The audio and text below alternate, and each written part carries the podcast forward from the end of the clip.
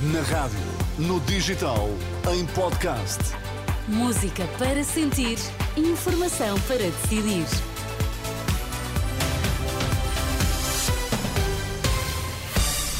Notícias das duas na Renascença com a Anabela Góis. Anabela, quais são os temas em destaque? Gelo na Groenlândia encolheu e a situação tende a piorar. E GAI investiga irregularidades na atribuição de gratificados também na GNR. Boa tarde. A Groenlândia perdeu uma área de gelo equivalente a todo o território da Albânia nos últimos 30 anos. De acordo com um estudo da Universidade de Leeds, no Reino Unido, é o resultado do aumento da temperatura no Ártico, provocada pela emissão de gases com efeitos de estufa. A investigação alerta que nos locais onde antes havia gelo, há agora vegetação, arbustos e áreas pantanosas, uma situação que pode intensificar ainda mais o degelo na região, explica Francisco Ferreira, da Associação Ambientalista Zero.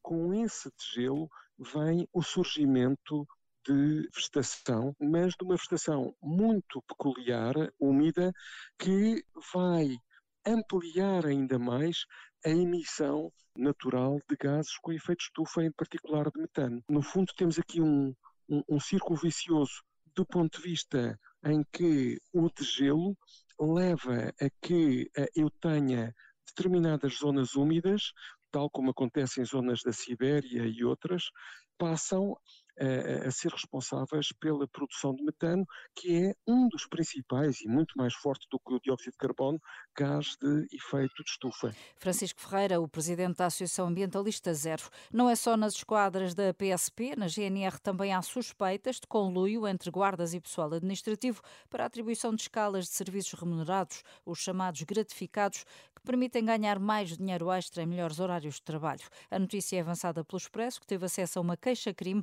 avançada por um militar da Guarda contra o seu superior hierárquico num subdestacamento do norte do país. Um caso que está a ser investigado pela Polícia Judiciária, pelo Ministério Público e pela Inspeção-Geral da Administração Interna.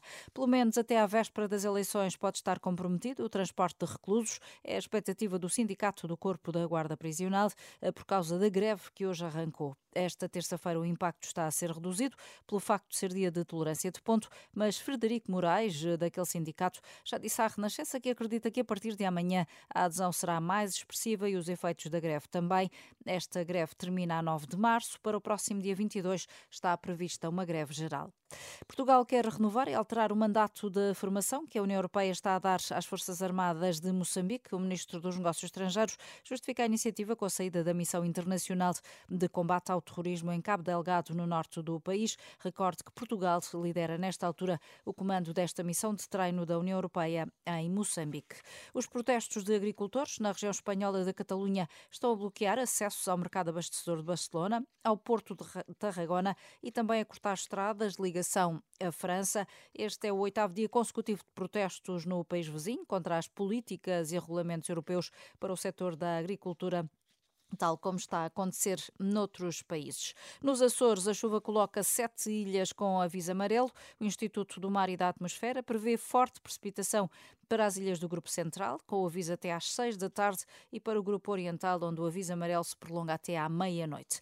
E a PSP fez cerca de 500 detenções na última semana, no âmbito da Operação Carnaval em Segurança, na maior parte por infrações rodoviárias, mas também houve 13 detidos por posse de armas proibidas. Naquele período foram apreendidas mais de 15 mil doses de droga, 44 armas de fogo e 26 armas brancas.